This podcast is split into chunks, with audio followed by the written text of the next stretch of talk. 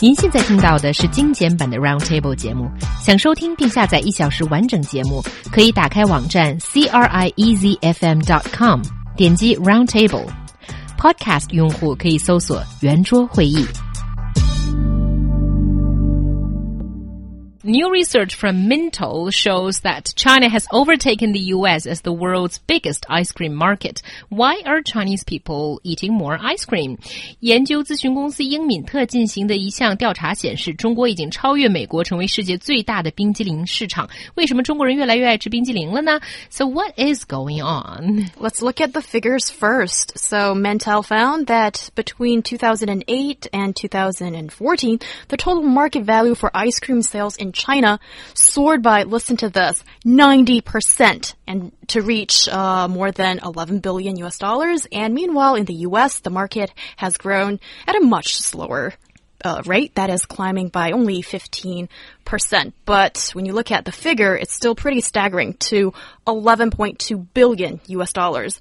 And when you consider the population between the two countries, there's a vast difference. So on the one hand, I'm not surprised because in China, we have a gigantic population. If you calculate, you know, the, the number of uh, toothpaste we use or, you know, or, or whatever we use, if everybody is doing it, then it's going to be a staggering number. But I think the question is really, when did we like sweet stuff so much? Yeah. Now, first of all, the research company is called Mintel. Yeah, Mintel. Would, not that make a great name for an ice cream? Mintel. I'm just going to buy a Mintel, you know, mint flavored ice cream. Okay. It would be a great name for an ice cream, wouldn't it? Now, I think this is to do with Chinese people's lack of interest in consuming dairy products. And I know that in recent years, um, that um, there have been big marketing campaigns to to mm. to encourage Chinese people to to have more dairy products, more milk, um, more cheese. And that's not really catching cheese on. Cheese hasn't caught on, but mm. I think yogurts have, for example, mm -hmm. or yes. what. Uh, speaking with an American accent, both of you, you might say yogurt, right? But uh, I think, and similarly with um, with um, ice cream. It's a milk product. This is something that the milk producing industry makes. It's one of their main products. Mm. So it's not surprising that they would want this to be encouraged in China as well. And of course, ice creams taste great.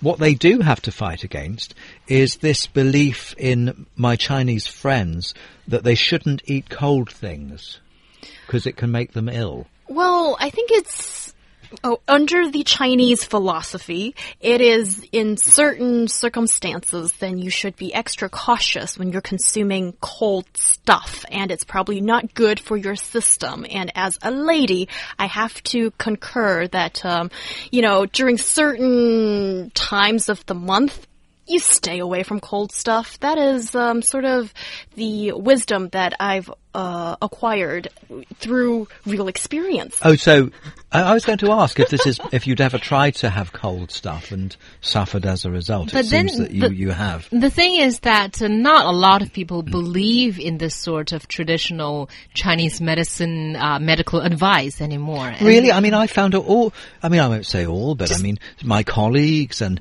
everyone advises me not, not to eat cold, cold, stuff. But they're eating cold stuff themselves all the same. You know go on the street and look at people holding uh, sodas, iced sodas on their hands or popsicles or ice creams on their hand. Everyone's eating these cold things. I think there's a certain place and a certain time for whatever behavior. And the other day when I advised uh, Mark against having some cold stuff was because he, first of all, was not feeling very well, I think, and also you were starving. So I thought, you know, that doesn't. Okay, anyway. Oh, that's right. I hadn't had anything yes. eat all day. Oh. And ice cream probably you, not the best thing to have. But why though? I mean, you know. Anyway, we anyway, went not nutritious. Oh, I see. Let's yeah. look at some more figures here. It's very interesting. Americans are the biggest ice cream eaters in the world. Still, I don't. Yes. I don't mean big in the sense of you know the physical size. Okay. Uh, we should rephrase it and say more Americans consume more Chinese, uh, more um, ice cream than anyone else. They have 18.4 liters each person in a year.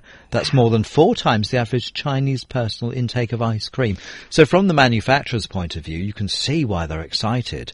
I mean, they've got a chance to increase their sales of ice cream um, a lot. I can't do the maths or percentages, but by about 400% by the look of it. Yeah, and actually, I think ice cream isn't entirely an, a Western invention because I think in China we've always had popsicles. Uh, uh, excuse me, popsicles, and you know that's just uh, ice with like coal, uh, uh, well, juice or sugar in it, and it's very easy to make. And I think we can even trace history back to the Yuan dynasty when this thing first occurred. So this is not Yeah. entirely a Western uh, invention. But I think with all these new uh, Western brands that have come into the Chinese market, and I think that's kind of the new phenomenon. And now you've got like a vast array of ice creams, popsicles, and all kinds of icy stuff that you can choose from. Yeah, um, a quick story from when I was 13 years old. I used to have a newspaper round, so I used to deliver newspapers after school,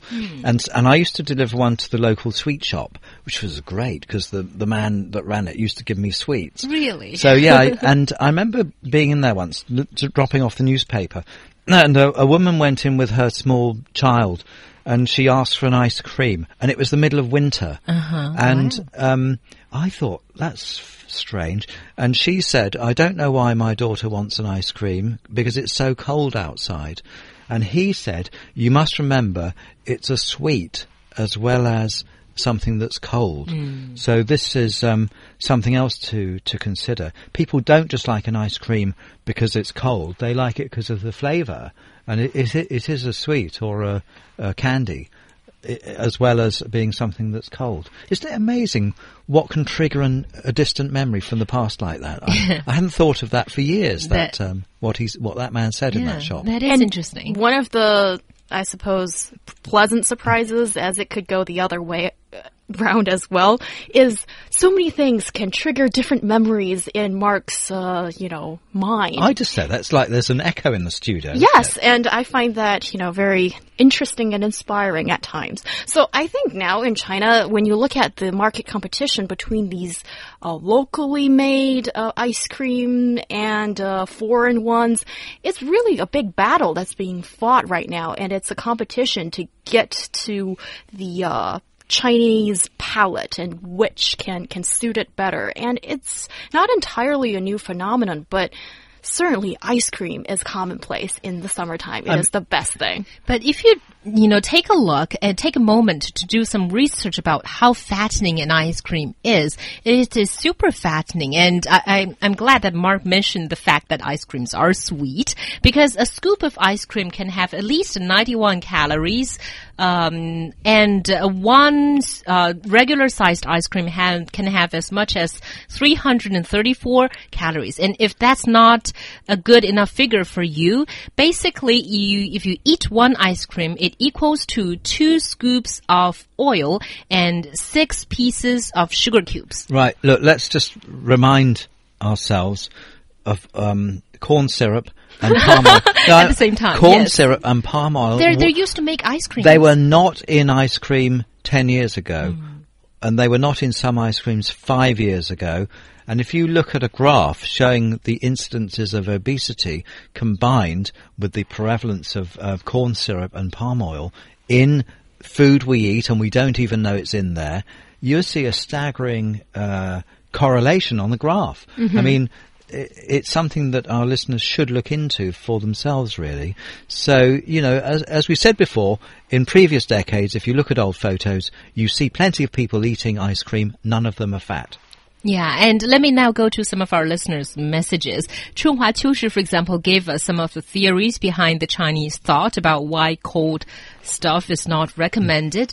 Mm. Uh, the listeners said Chinese and Westerners basically have different systems physically, which is why we need to zuo after birth, and which is why Chinese should stay away from cold food, cold drinks, and ice creams, etc. What do you not mean all the time? Wait a minute. Chinese people have different system. Do you mean physical, a physical body? physical build up. What, then- But not in terms of bones and muscles and internal In terms of organs, what, but then? in terms of the TCM theory about.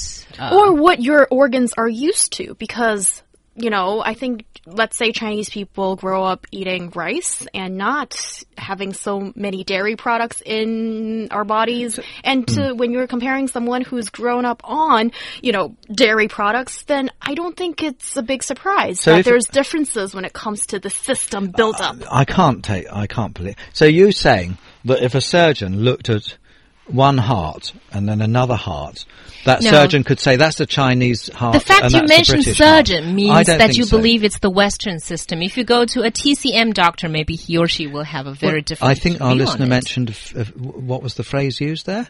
It mentioned the physical system, didn't it? Yeah, but but you know there uh, there's I do not believe Chinese people's bodies have different organs than other Not, nationalities. that's not what she's saying at all, What is though. she- what is it's e- not, explain to me because I'm Okay, it's it's sort of like what your I body is know. used to. It's not saying that you know we have different muscles. You know, like. I'm mm. built as Iron Man and you're built as I don't know Superman. know. No, you know, some one of those Lord of the Rings you, people. Xiaofao. So you know, I'm not saying that at all. All right. Mark is Okay. seriously offended. No. but I mean I I I don't really understand fully. It seems to me Actually, I don't understand that either. a person but- is a person. That ev- there's what no you're- difference based on nationality between No, the organs no, of the body. no. No, it's because how you grew up eating different food, and so your system Okay, can okay. can digest certain things better and certain things less well. Oh, fi- uh, yeah, maybe. I no, I'm fine. I'm, I'm. You know me, uh, He Yang. You're Do I? always I'm curious always- child who No, but wants I'm to go willing- to the bottom of things. I'm willing to change my mind Oh. based on evidence that's provided. Yes, in this case, I, I can see. Yeah, if you always, if you're brought up to eat certain foods and so forth, maybe it, possibly it might affect your tolerance or intolerance to other foods and so forth. Yeah, you know, it it does make sense from that Yeah. point of view. I'm glad we pursued that and got to the, and you managed to make me change my mind. Yes, and that's the part that I enjoy the most. It's like, you know, finally we've gotten you on board. And I'm really glad that you actually brought up the, uh, well, you guys both, um, talked about calories and, um, you know, in that little scoop that looks so tasty and it's, oh, just feel it on your tongue. It's the best. But actually think about the amount of sugar, the amount of oil and what c- corn oil that you're consuming syrup, too. yeah. Yes, that. And I think it's exactly because let's say in the US, as in this report is talking about, people are more aware of these things, and that's why Yeah. um, people are consuming less. But sometimes I see it as a bit of a sad thing going on in China is as now we're seeing that trend that used to happen in the US maybe 10, 20 years ago, that people are craving for these things. But the studies are out there. The figures are out there, Yeah. like we've cited just now. I think now, you know, don't binge eat it, but I can totally understand when you want to have that scoop. So, so, so just have it in moderation. That's what I'm trying to say. look for a report that came out in 2005 called the China Study. This looked at the world's best diet, which was found in inland rural China, and um, and eat that, and you'll live to a ripe old age. Yeah, that's interesting. And uh, talking about ice creams, Jasmine says, uh, ice cream to me is a lot luxury because I am on a diet. So every time when I yearn for uh, ice cream, I just look at the calorie count that's on the packaging and then I can stop my craving. Do you know it's quite easy to make your own? I knew somebody who who when, when I had Yes. this party at my flat, uh, she made some ice cream, French girl actually, Uh-huh. and it's very simple. She just used uh, egg whites and something else. She mixed this stuff up in a bowl and then put it in the freezer for a couple of hours, and Mm-hmm. it, it was like one of those Haagen Dazs or Ben and Jerry's. It was like that thick, beautiful ice cream. I thought you would need a special machine to make ice cream, but you don't. You, No. you can make it yourself. Actually, and I then you know what's going in it, into it too. Yeah, I make my own ice creams too, you know, because my Oh. daughter wants ice creams and I don't want her to eat super unhealthy ice creams. But let me tell you what, even though a homemade ice cream is slightly better, uh, more nutritional than an ice cream bought elsewhere, it is still very sugary. You have to add enough sugar in it for it to taste, to have that taste. We so. had this thing when I was a child where it was like an ice cube maker, but you could put a stick in the side, and then you could just use some cordial or orange juice or something mixed with water and make your own ice, uh, ice lollies or popsicles. And then you know exactly what's going into it. And you, you just use a low sugar um, cordial or something and, and mix it with water. And then you can control the amount of sugar because you know there isn't any in there. Oh, okay. Well, I have to make a little confession that I wasn't listening to what you guys were talking about at all because apparently, Mark, there was a party going on in your flat and how come I wasn't invited? I want to get to the oh. bottom of that. Oh, that's why you're, Okay. you're, you're, you're, you're drifting off. But we don't have time for that. So Mark, you answer He Yang's question later.